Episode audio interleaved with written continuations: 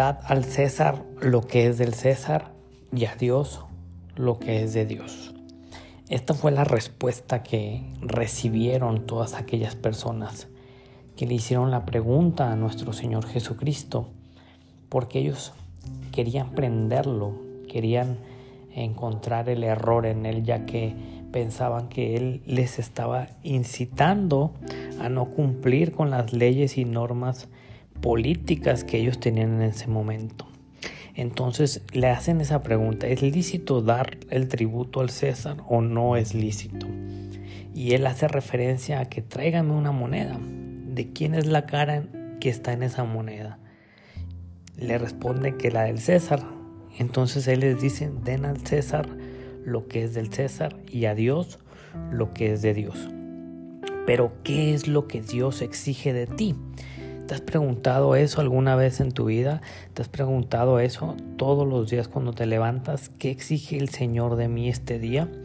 Y a eso se refería, que hay veces que nos procuramos el hacer lo que el mundo dice, hacer lo que las personas esperan de nosotros y nos levantamos procurándolo todos los días, nos ocupamos en eso y a veces eh, nos preocupamos de más, que nos hasteamos demasiado, nos, nos llenamos de ese fruto que a veces nos termina eh, empalagando y nos termina frustrando porque no podemos agradar a todo el mundo.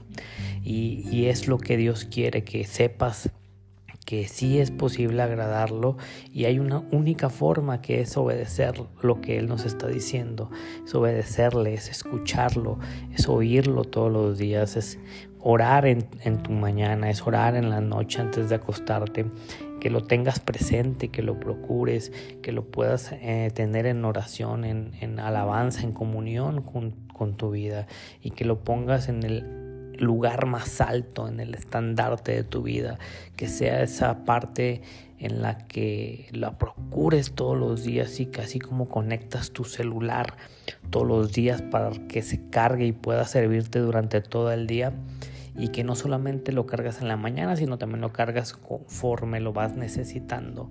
Así también nosotros, espiritualmente hablando, necesitamos cargarnos de la fuente divina que es Dios para con nosotros y para que nos dé sabiduría, para que nos dé entendimiento, para que nos abra los ojos espirituales y podamos ir resolviendo todas las adversidades que en nuestro mundo, que en nuestro día a día se nos puedan presentar.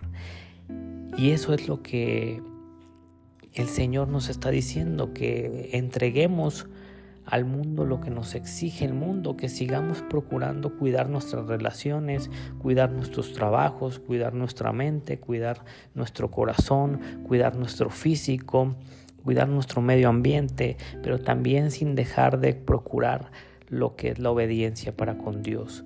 Eso debería de ser nuestra única y mayor diligencia todos los días, el procurarlo, porque también sabemos que en su palabra nos dice que si buscamos primeramente su reino y su justicia, todas las demás cosas se nos darán por añadidura, pero debemos de ponerlo en primer lugar a Él, no en segundo, no en tercero, no en cuarto, no en quinto, sino desde que nos levantemos, procurarlo y ponerlo en primer lugar en nuestras vidas. Y Él nos va a bendecir de manera inimaginable.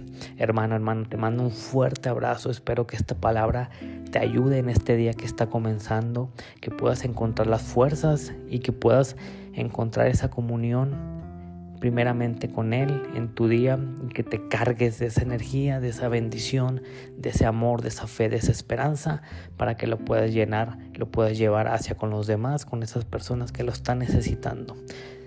Te mando un fuerte abrazo y no olvides, te recuerdo que puedes compartir esta palabra con alguien que puede ser de gran bendición. Abrazos.